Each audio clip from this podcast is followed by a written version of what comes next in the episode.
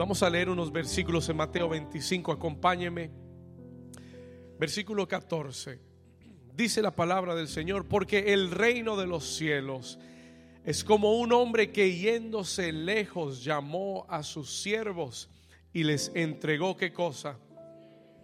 Sus bienes. Versículo 15, a uno dio cinco talentos y a otro dio dos y a otro uno pero a cada uno le dio conforme a su qué capacidad. Diga, Dios me ha dado.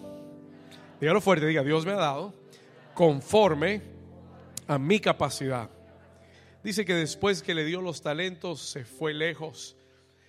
Y el que había recibido cinco talentos fue y negoció con ellos, hizo negocios con ellos. ¿Y qué sucedió? Y ganó otros cinco talentos. Asimismo, el que había recibido dos, ganó también otros dos.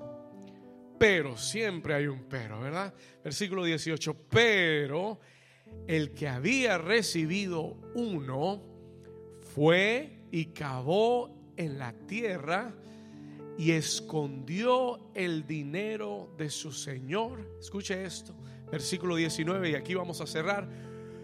Y después de cuánto tiempo?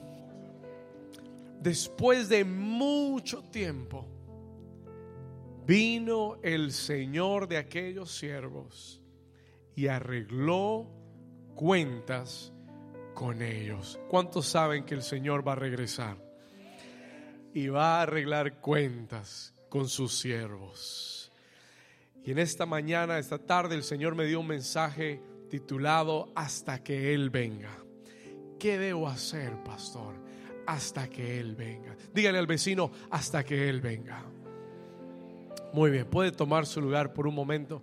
We're going to leave the piano real soft.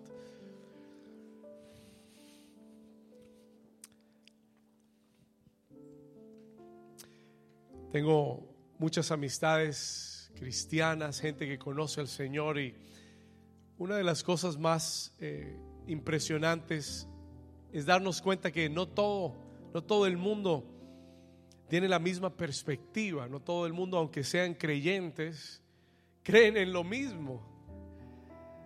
Escucha esto y en alguna oportunidad hablé con alguien, yo emocionado, hablándole de todos estos mensajes de la venida del Señor y que, y que estamos en los tiempos finales. Y este hombre que es un creyente me dijo, bueno, yo creo que el Señor va a regresar.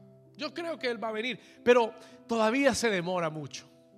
Y me decía, yo por ahora voy a encargarme de mis negocios, voy a hacer las cosas que tengo que hacer. Y cuando termine mis asuntos, entonces me preparo para el Señor. Y en mi corazón yo decía, este, este hombre no sabe qué hora es. He doesn't know what time it is. Y hay otra gente que cuando oyen el mensaje de la venida del Señor, toman la reacción totalmente opuesta. Ellos dicen, el Señor está por venir, así que no voy a hacer planes, no voy a planificar nada, no eso para qué pensar comprar allá en Colombia, mejor me voy a quedar aquí tranquilo, no hago planes de nada. Y se cruzan con los brazos y dicen, bueno, hasta que el Señor venga. Diga conmigo, hasta que el Señor venga. Y la pregunta en esta mañana es, ¿qué debemos hacer, pastor? ¿Qué quiere el Señor que hagamos hasta que Él venga? ¿Qué quiere el, qué espera el Señor de nosotros que hagamos? Si su venida está cerca, ¿qué espera el Señor? Si son cinco meses, o si son cinco minutos, o si son cinco años, ¿qué espera el Señor que yo haga hasta que Él venga? Una de las respuestas a esta pregunta está en la iglesia primitiva. Porque cuando yo leo la escritura, me sorprende entender que los apóstoles y la iglesia primitiva escriben las cartas en la escritura pensando que el Señor iba a regresar en su tiempo. El apóstol Pablo le escribe a varias iglesias diciéndoles, sabiendo que la venida del Señor está cerca. porque ellos creían que el Señor iba a regresar en su época. Los apóstoles pensaban que el Señor, ellos volverían a ver al Señor regresar, porque Él les había dicho que iba a regresar. Pero la iglesia primitiva se encargó de ir por las naciones y predicar el Evangelio y hablarle al mundo de Jesús, aunque se tardara 20, 30, 200 años o dos minutos, ellos no desaprovecharon el tiempo para predicar el Evangelio, para ganar almas, para hablarle a otros de Jesús. Alguien está aquí conmigo. Ellos no desaprovecharon el tiempo para decirle a la iglesia, to tell the church, hay que vivir preparado de una forma santa delante del Señor, el día del Señor vendrá como ladrón en la noche. Alguien me está entendiendo en esta tarde. Y tenemos que aprender de la iglesia primitiva. Tenemos que aprender que el Señor puede demorarse dos días o puede demorarse 20 años más y que la iglesia tiene que saber qué hacer mientras que Él venga. Una de las cosas que me impresionó, yo he predicado muchas veces eh, la parábola de los talentos. I've preached the parable of the talents. A través de los años he predicado esa parábola muchas veces y he enseñado principios espirituales de esa parábola.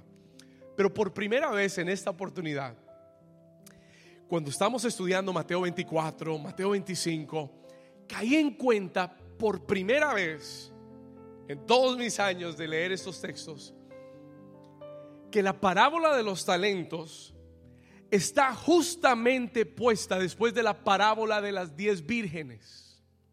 Justamente puesta después de que Jesús habla del final de los tiempos.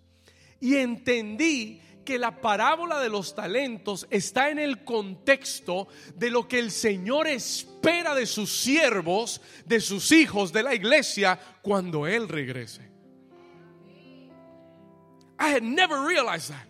Nunca me había dado cuenta de eso, siempre la había leído como una parábola sola, pero está justo después de la parábola de las diez vírgenes, after the ten virgins, donde el Señor habla de su regreso inminente por esas cinco que estaban listas.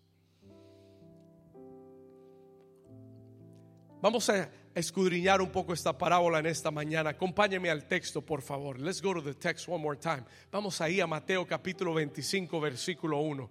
Matthew 25, verse 1. Dice el versículo 1, acompáñeme acá, dice, entonces el reino de los cielos, léalo conmigo, entonces el reino de los cielos será semejante, perdón, estoy en el versículo 1 equivocado, vamos al 14, verse, verse 14 verse 14. Por eso no lo ponían. Muy bien. Estaban atentos. Gloria a Dios. Mateo 25, 14. Lo estaba probando. Ok. Porque el reino de los cielos es como un hombre, diga conmigo, un hombre, que yéndose lejos. ¿Quién es ese hombre, pastor? ¿De quién habla esta parábola? ¿Quién es ese hombre que yéndose lejos, lejos se refiere a Jesús? Ese hombre que un día vino a la tierra y se apartó lejos por un tiempo, pero que sabemos que va a regresar. ¿Alguien sabe que Él va a regresar? Dice que este hombre yéndose lejos, representando al Señor Jesús, dice la escritura, llamó a sus siervos. Diga conmigo, sus siervos. ¿Quiénes son los siervos? La iglesia de Jesús.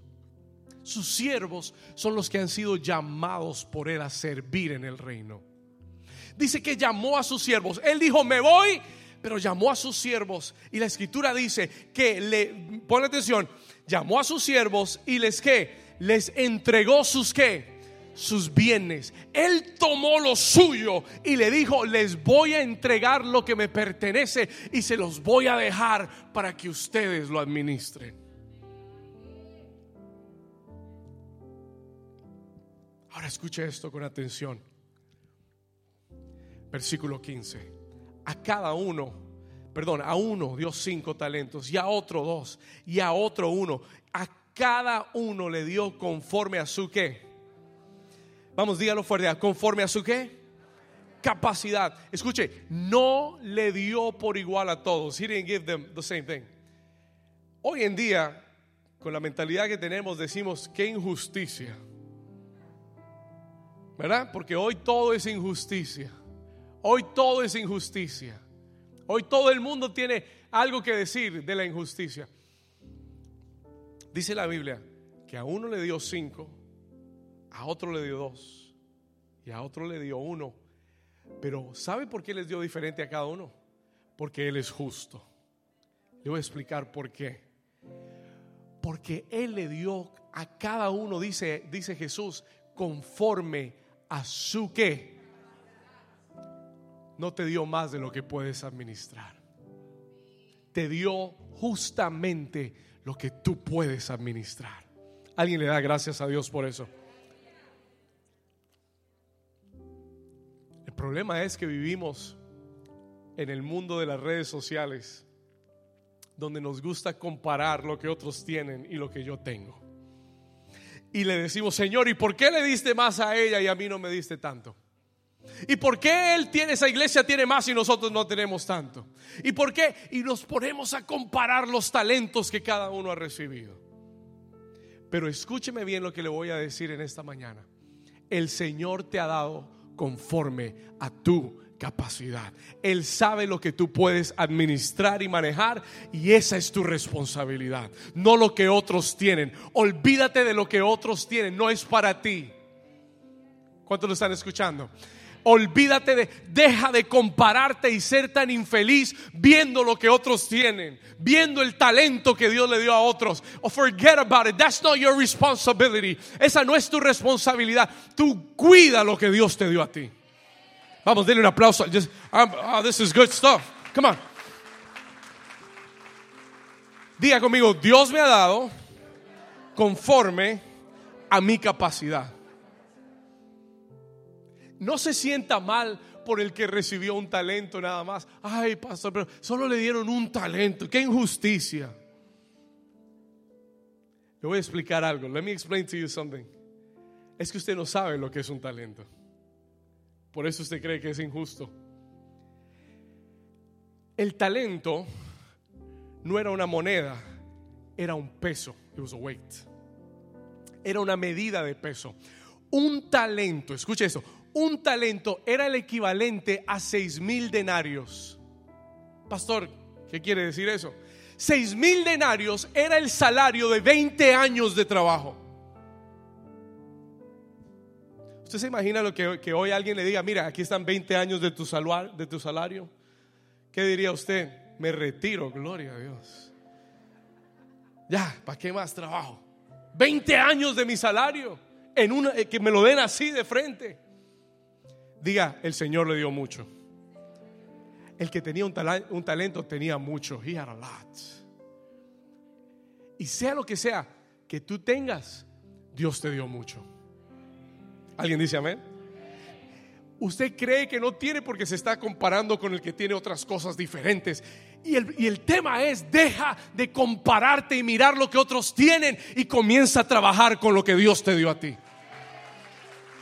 Vamos, eso merece un mejor aplauso. Yo no sé si llegué a New Season hoy o si llegué a la primera iglesia bautista de... Aleluya.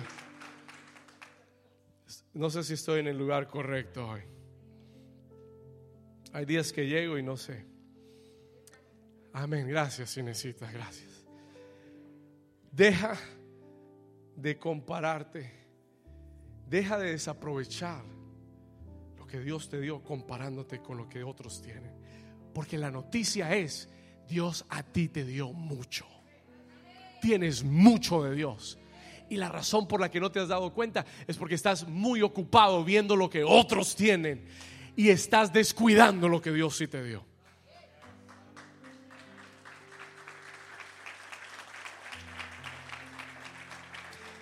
Vamos, mire el vecino y dígale, preocúpate de lo tuyo.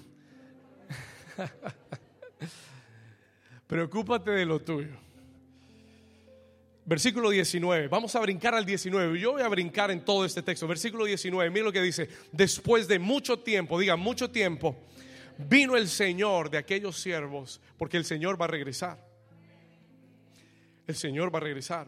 Y aquí está la importancia de toda esta parábola, que cuando Él regrese, Él va a arreglar cuentas por lo que Él te dio a ti, no por lo que le dio al vecino. Él va a arreglar cuentas contigo por lo que Él te dio a ti.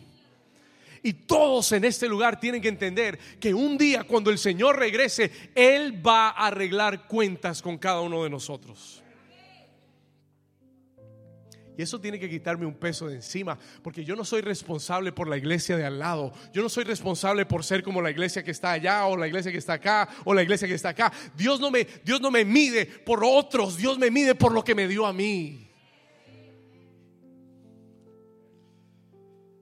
Pero el Señor regresa arreglar cuentas. Ahora, yo quiero darte tres principios en esta mañana. I want to give you three principles this morning para ayudarte a, a, hacer lo correcto con lo que Dios te ha dado. Tres principios que te van a ayudar a ti a, a hacer lo que el Señor quiere que hagas mientras que Él venga. Three principles. Número uno, primero, anótelo. Primero, nuestra mente tiene que cambiar. Our mind needs to shift. El primer principio es, somos mayordomos y no dueños de las cosas de Dios.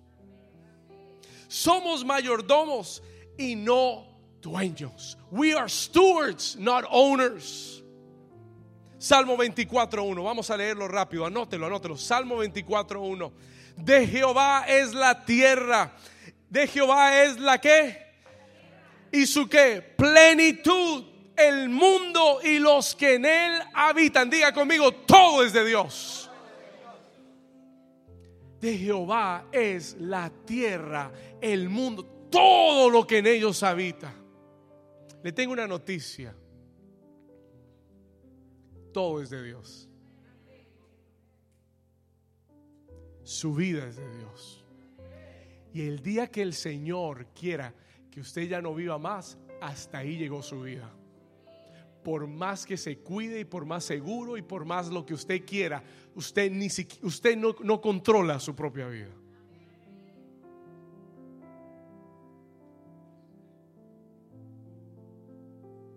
Su vida es de Dios. Voy a ir más profundo. Esos hijos que usted dice, estos hijos míos, no son suyos. Son prestados.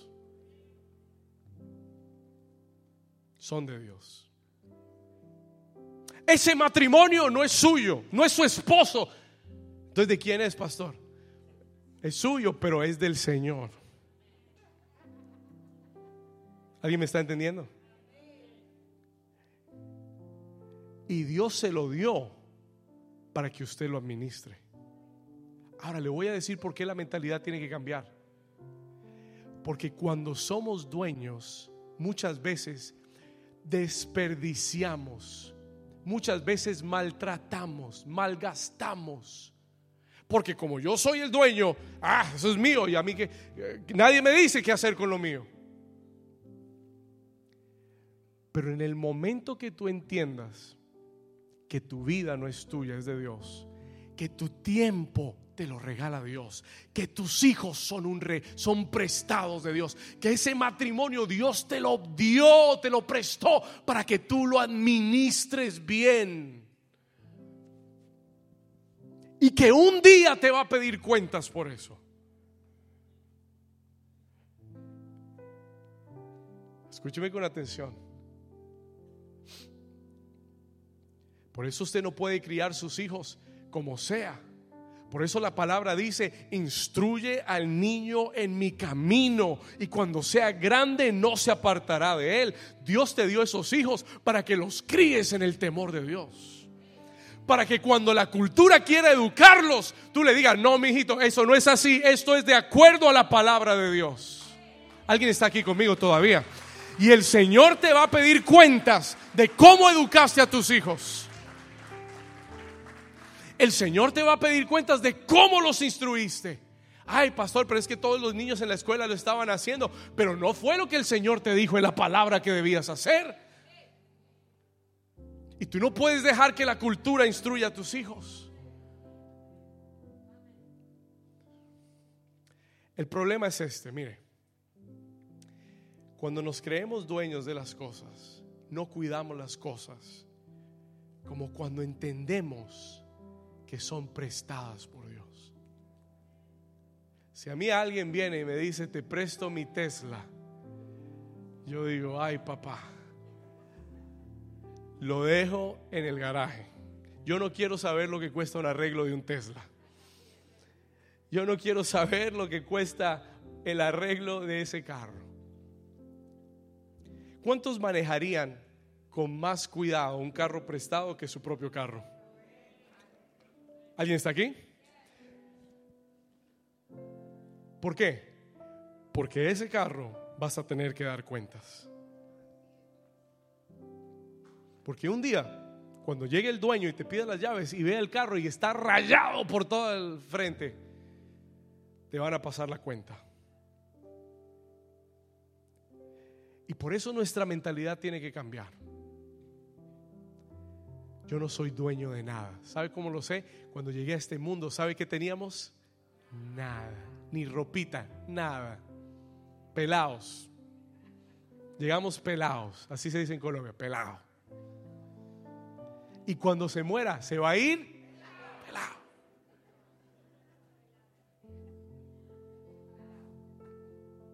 Pero el Señor te pedirá cuentas.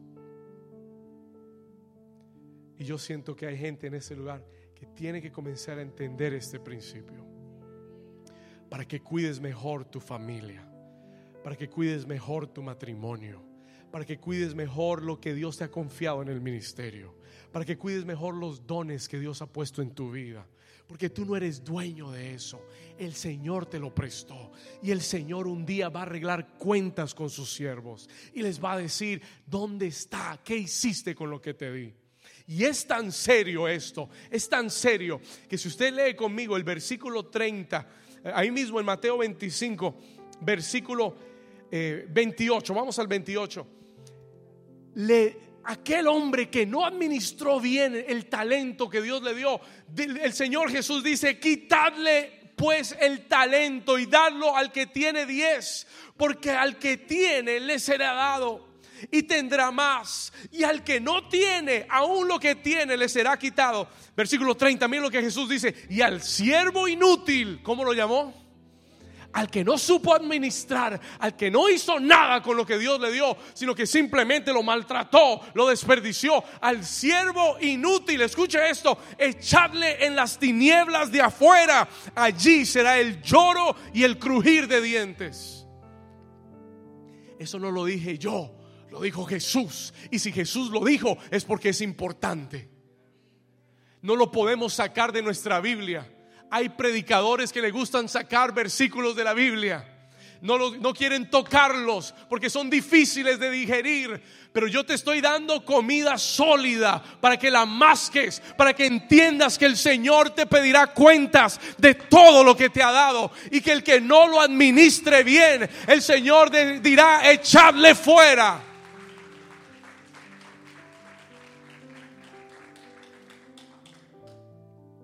Hay que entender que es una responsabilidad ser un siervo de Dios. Hay que entender que esto es serio. Que un día vas a tener que darle cuentas a Dios, te guste o no te guste, te escondas donde te escondas. Ahí el Señor te va a pedir cuentas.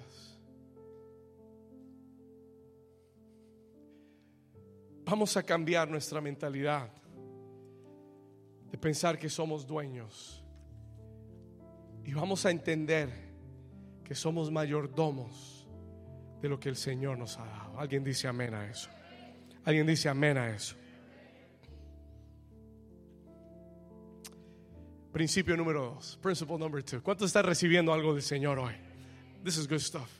Esto es para ayudarte, iglesia. Número dos, principio número dos, anote esto, ocúpate en los negocios de tu padre. Se lo voy a explicar. Let me explain this to you for a moment. Vamos al versículo 15. Vamos a regresar al versículo 15. A uno dio cinco talentos, a otro dos, a otro uno, a cada uno conforme a su capacidad. Versículo 16. Y el que había recibido cinco talentos, el que tenía más capacidad de todos, el que recibió cinco talentos, dice, dice el versículo 16, fue y qué hizo? Fue y qué? Fue y qué?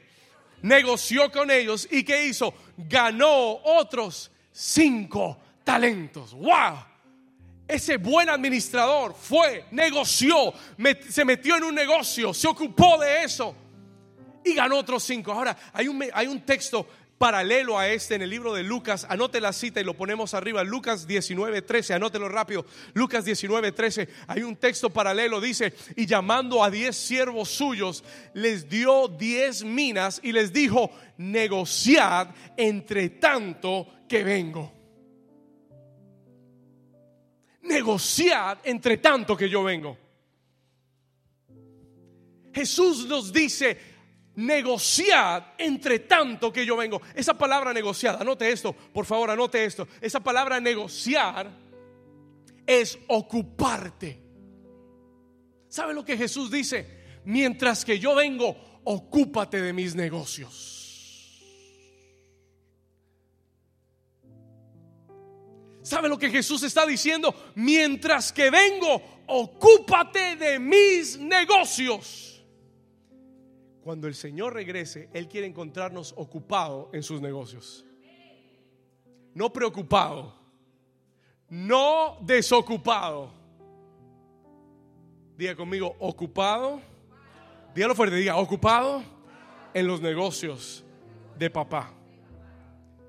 Ay, pastor, pero eso de negocios en la iglesia no me gusta. Usted está hablando de negocios. Un día, escúcheme esto, un día Jesús tenía 12 años de edad. Fue con su familia a Jerusalén. Y la Biblia dice que se perdió, se le perdió a José y a María.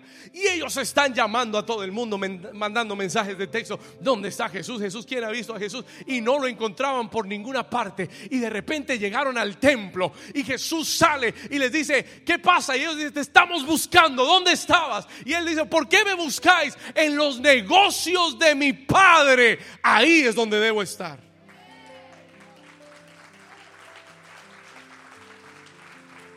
Jesús dijo, escuche, Jesús dijo, en los negocios de mi papá. Él dijo, estaba ocupado en los negocios de mi papá y tenía 12 años de edad.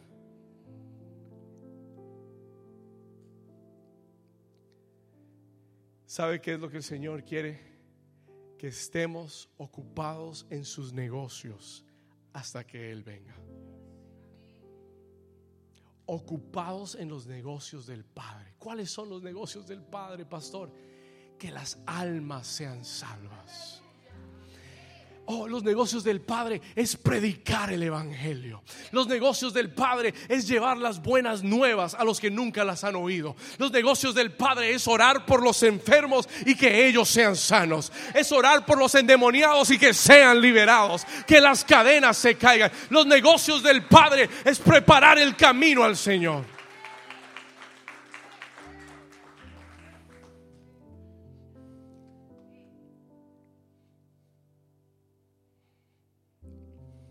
Negociad entre tanto que vengo.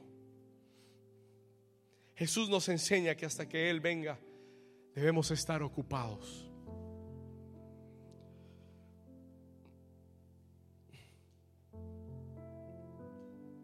Yo quiero preguntarte en esta mañana por un momento, ¿qué has hecho tú con lo que Dios te ha dado? ¿Qué has hecho? Aún la salvación es un regalo de Dios. Escúcheme bien. ¿Usted sabe lo triste que sería un día llegar al cielo? Pasar por las por las puertas de perlas, las calles de oro, entrar al cielo y que el Señor te pregunte, ¿a quién trajiste? Y que tú digas, Señor, pues yo estoy contento de que llegué.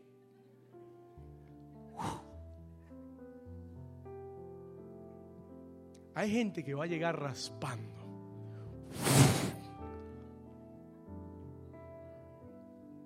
Diga Señor misericordia. Pero hay otros que van a traer una cosecha de almas detrás de ellos.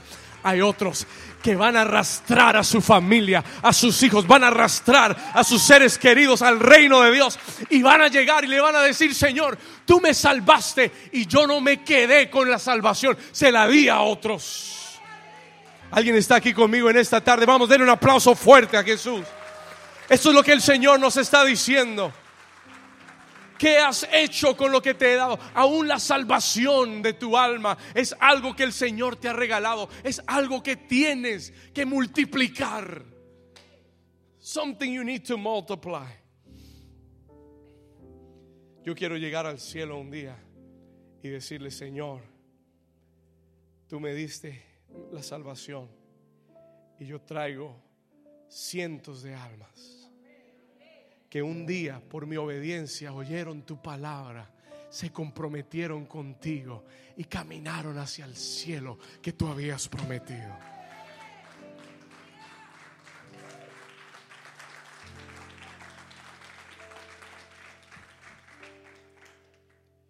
Ahora escuche esto, listen to this. Pastor, yo no tengo muchos talentos. ¿Qué talentos puedo multiplicar? ¿Qué talentos me ha dado el Señor? Déjeme darle una lista de cosas que Dios me regaló para usted. Anote esto. ¿Qué talentos ha recibido? ¿Qué es un talento en mi vida? Ya le expliqué lo que es naturalmente un talento. Déjeme explicarle espiritualmente lo que es un talento. Anote esto. Un talento en tu vida dado por Dios puede ser un don espiritual. Could be a spiritual gift. Un don espiritual. Puede ser el don de predicar puede ser el don de orar por los enfermos y verlos sanados. Tú no puedes quedarte con eso y esconderlo. Tú tienes que sacar, negociar, multiplicar, ocuparte en eso para que muchos sean sanados a través de ese don espiritual. Si Dios te dio ese don profético, tú tienes que ocuparte en crecer en el don. Tienes que ocuparte en llevar una palabra profética a la vida de las personas para edificarlas. El don espiritual sea para enseñar la palabra. No puedes esconder ese, ese, don. Tienes que sacarlo. Tienes que ocuparte en él. Tienes que multiplicarlo y enseñarle a miles la palabra de Dios. Talento puede ser un don espiritual, pero también puede ser una habilidad natural. Hay habilidades que Dios te ha dado. Habilidades para cantar, habilidades para danzar, habilidades para tocar un instrumento. Y tú tienes que tomar esas habilidades y usarlas para el reino de Dios. Pastor, yo no sé cantar. Ah, pero, pero sí sé cocinar. Amén, gloria a Dios. Tú puedes usar ese don de Dios para ganar muchas almas. Tú puedes cocinarle a la gente pobre que no tiene un plato de comida, traerlos hasta un lugar y puedes predicarles el Evangelio de Jesús. ¿Alguien está aquí conmigo?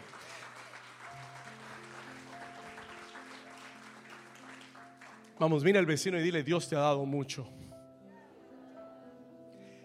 No todo el mundo, no todo el mundo va a ser un pastor. No todo el mundo va a ser un predicador. No todo el mundo va a ser un profeta, pero Dios te ha dado lo tuyo y es lo tuyo lo que Él va a pedir que hagas algo con eso. No tienes que ser un pastor para hacer lo máximo. Olvídese de eso. Dios le ha dado a muchos le ha dado recursos. God has given you resources. Hay, hay, mentes brillantes para los negocios. Si Dios te ha dado recursos, toma los recursos y úsalos para ganar almas. Úsalos para avanzar el reino de Dios. Para que en estos últimos tiempos haya una gran cosecha de almas. Yo oro que el Señor levante New Season multimillonarios.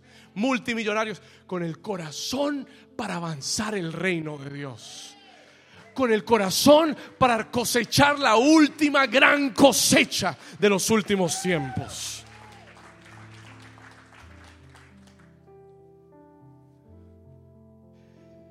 Talento pueden ser recursos, puede ser dinero, puede ser esa unción que Dios ha puesto en tu vida, puede ser esa fe que Dios ha puesto en ti.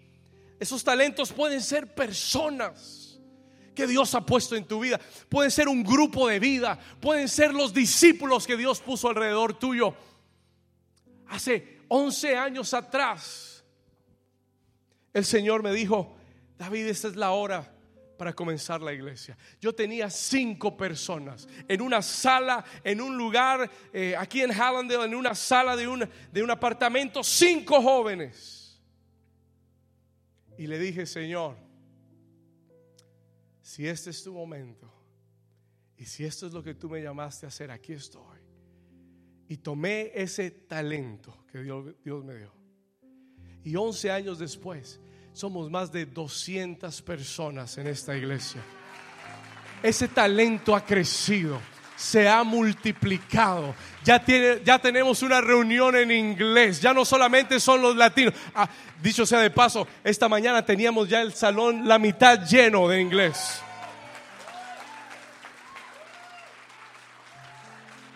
Mira al vecino y dile, multiplica tu talento. Come on, tell him, multiply your talent. Dígale, multiplica tu talento. El Señor ya me habló, el 2022 va a ser el año de la multiplicación. The multiplication year. Señor nos dio ayer una palabra profética poderosísima. En los próximos cinco años, New Season va a tener iglesias en Europa. Escúchelo bien. España, prepárate. New Season España New Season Barranquilla ya está lista para cosechar. ¿Alguien está aquí conmigo? Dios me dio discípulos, los he, los he entrenado, los, los he enseñado, están creciendo. Cuando yo veo a Edwin ministrando en el retiro de hombres con la unción del Espíritu Santo, le digo, gracias Señor, gracias porque hay discípulos que se están multiplicando. Cuando yo veo a David adorando al Señor, cuando veo a estos jóvenes sirviendo al Señor, le digo, gracias Señor, porque no estamos escondiendo el talento, estamos multiplicando los dones. ¿Alguien me está entendiendo en esta tarde? Ahora escuche, voy llegando al final. I'm coming to the end. Dios me dio un tercer punto que quiero dejar en tu corazón hoy. I want to give you this third principle. Y esto me bendijo muchísimo. This really blessed my life. Espero que bendiga su vida también. Número tres. Dios escriba esto.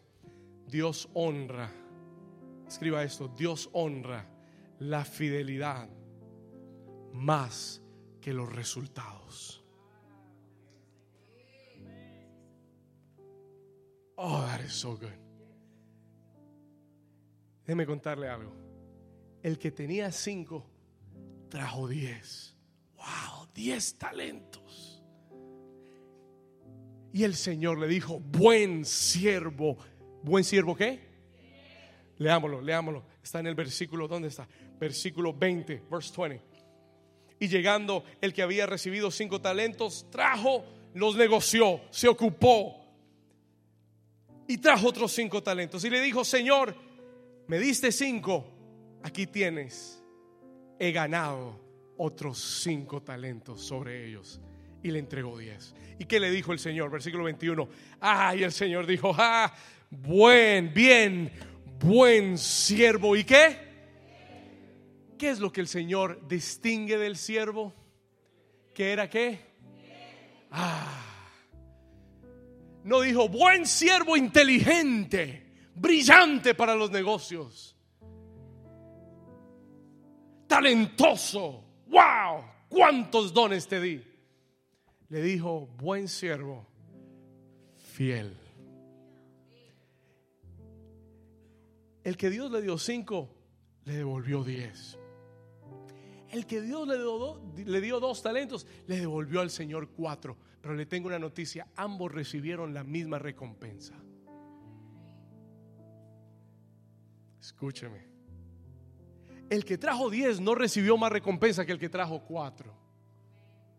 El Señor le dijo lo mismo a ambos buen siervo fiel, en lo poco fuiste fiel, en lo mucho te pondré. Entra en el gozo de tu Señor.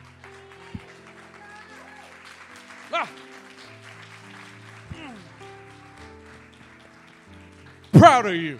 Faithful. Le voy a dar la clave para multiplicar lo que Dios te dio. Anote esto. Si usted quiere multiplicar lo que Dios le dio, sea fiel a lo que Dios le dio. Aguántese, amárrese, sea fiel. Aunque quiera salir corriendo, sea fiel. Porque si usted es fiel, créame que se va a multiplicar lo que Dios le dio. ¿Alguien está aquí todavía? Oh, this is so good. Le doy gracias a Dios. ¿Sabe por qué esto me bendice tanto a mí? Porque muchas veces el diablo es un experto en sentarte al lado, a sentarse al lado tuyo y decirte, ay, mira esa iglesia, tiene los mismos años que tú y ya tienen cinco mil personas. Tú no has hecho nada. Ah, esto no es lo tuyo. Dios no te llamó a predicar. Dedícate a otra cosa. La voz del diablo. Pero sabe, cuando yo leí este versículo, ¿sabe lo que entendí?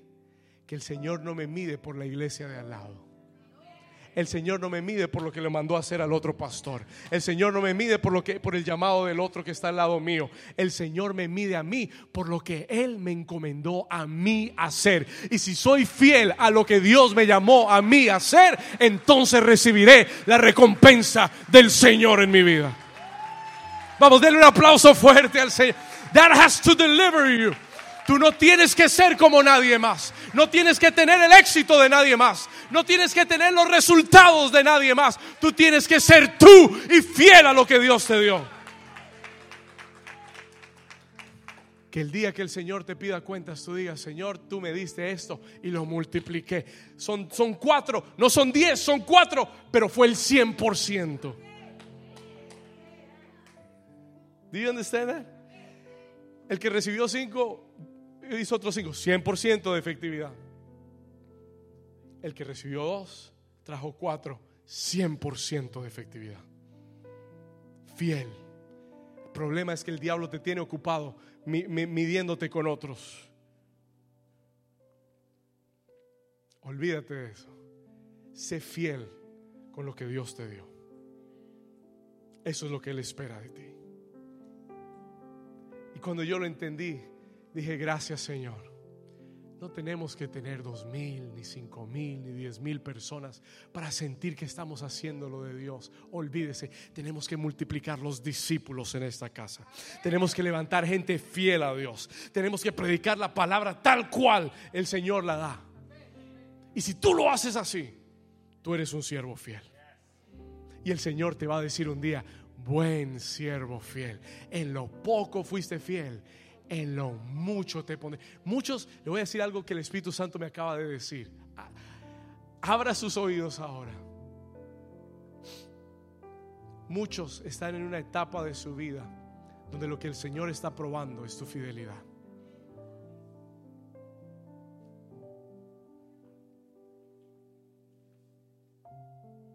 Muchos están en una etapa ahorita mismo de su vida donde lo que el Señor está probando es tu fidelidad.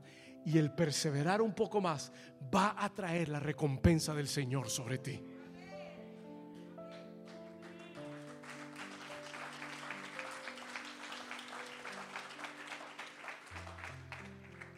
Voy a terminar. I'm going finish. ¿Cuántos Dios les ha hablado hoy? Uh, was this good or what? Quiero terminar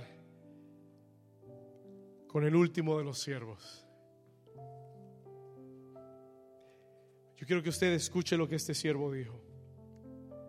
Versículo 24, verse 24. Pero llegando también el que había recibido un talento, le dijo, Señor, ay Señor, te conocía que eres hombre duro que ciegas donde no sembraste. Qué ingrato ese siervo. El Señor le confió un tesoro y le dice, eres hombre duro. Le extendió misericordia, le dice, eres hombre duro. Escuche esto. Que ciegas donde no sembraste y recoges donde no esparciste. Aquí está el verdadero problema. Versículo 25. Por lo cual tuve qué cosa Usted sabe cuánta gente está escondiendo lo que Dios le dio por miedo. Miedo al que dirán de mí. Miedo a qué van a pensar si me ven haciendo esto. Miedo a fracasar. ¿Qué pasa si lo hago y fracaso? Créame que cuando yo arranqué este ministerio hace 11 años, tenía más dudas y miedos que cualquier otra cosa. ¿Qué pasa si yo arranco? Soy muy joven, ¿quién me va a escuchar? ¿Qué van a creer en lo que yo voy a decir? ¿Y qué pasa si fracaso? Y tantas voces, pero hubo una voz dentro de mí que dijo, Señor, si tú me diste esto, voy a ser fiel hasta el final. Si tú estás conmigo, Señor, tú vas a tener que respaldarme, aunque me crean o no me crean.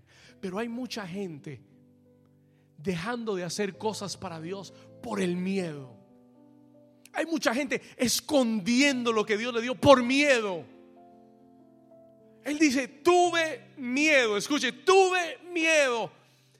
Y fui y escondí tu talento en la tierra.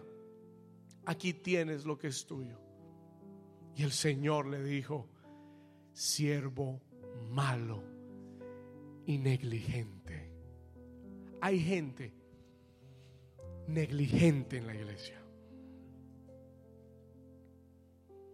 Hay gente que simplemente es, negligente. Dios lo está llamando y se hacen los de rogar. Saben que tienen un llamado de Dios y le dan tantas excusas a Dios. No creas que eso va a pasar desapercibido. No creas que el Señor un día no te va a pedir cuentas. El Señor le dijo, siervo malo negligente. Sabías que ciego donde no sembré, que recojo donde no esparcí. Próximo versículo, versículo 27.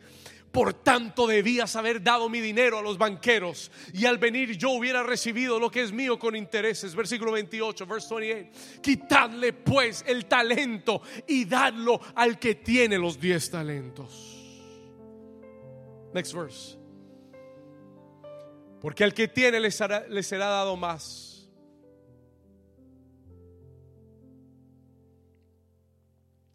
Hay gente que va a tomar lo que otros abandonaron. Hay gente que va a incrementar sus talentos porque van a tomar lo que otros despreciaron. Y van a crecer rápidamente porque van a tomar lo que otros dejaron botado. Y al que no tiene nada, aún lo que tiene, quítenselo. Versículo 30 y al siervo inútil. ¿Al siervo qué? El que no dio resultado, el que no multiplicó. Déjeme decirle algo, si, si ya tú le sirves a Dios y si ya Dios te dio algo y tú lo estás haciendo, multiplícalo. Multiplícalo. Que no pasen 20 años y sigas haciendo lo mismo de la misma forma. Tienes que multiplicarlo. La palabra en inglés no es inútil, es unprofitable. Unprofitable servant. No hiciste nada, lo guardaste. Echadle en las tinieblas de afuera. Allí será el lloro y el crujir de dientes. Iglesia, cierra tus ojos por un momento ahí donde estás. La presencia del Señor está en este lugar. You could bring the piano up for me. Same piano. La presencia del Señor está en este lugar.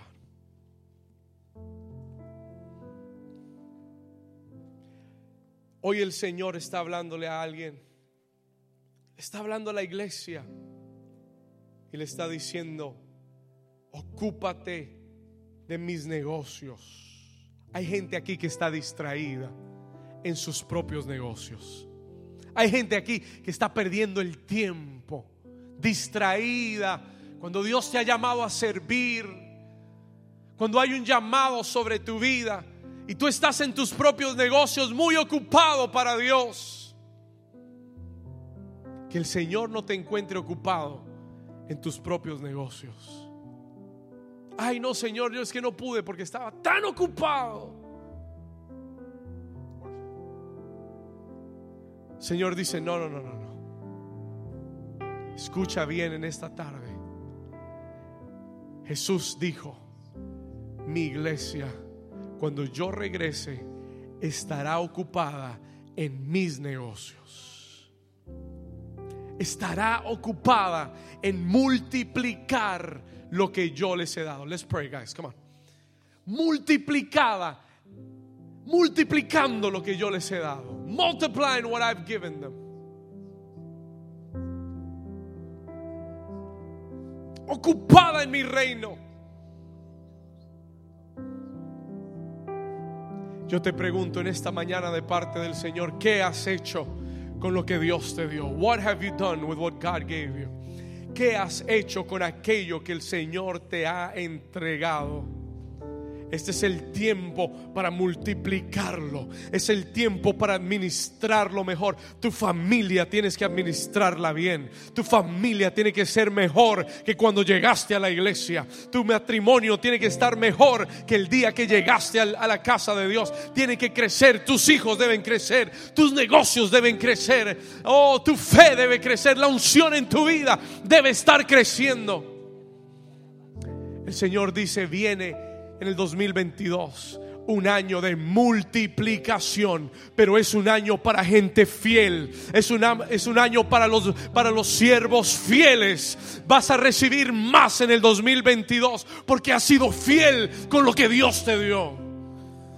I'm releasing the word of the Lord over you right now. You are going to have more in 2022 because you've been faithful to what God gave you. Todo aquel que en esta tarde dice, pastor, esta palabra era para mí. Esta palabra Dios me habló hoy. Yo necesitaba oír esta palabra. Si ese eres tú, ponte de pie. Stand to your feet. Stand to your feet right now. Ponte de pie y levanta tus manos al Señor. Y aquí, en, en esta presencia del Señor, vamos a hacer un compromiso.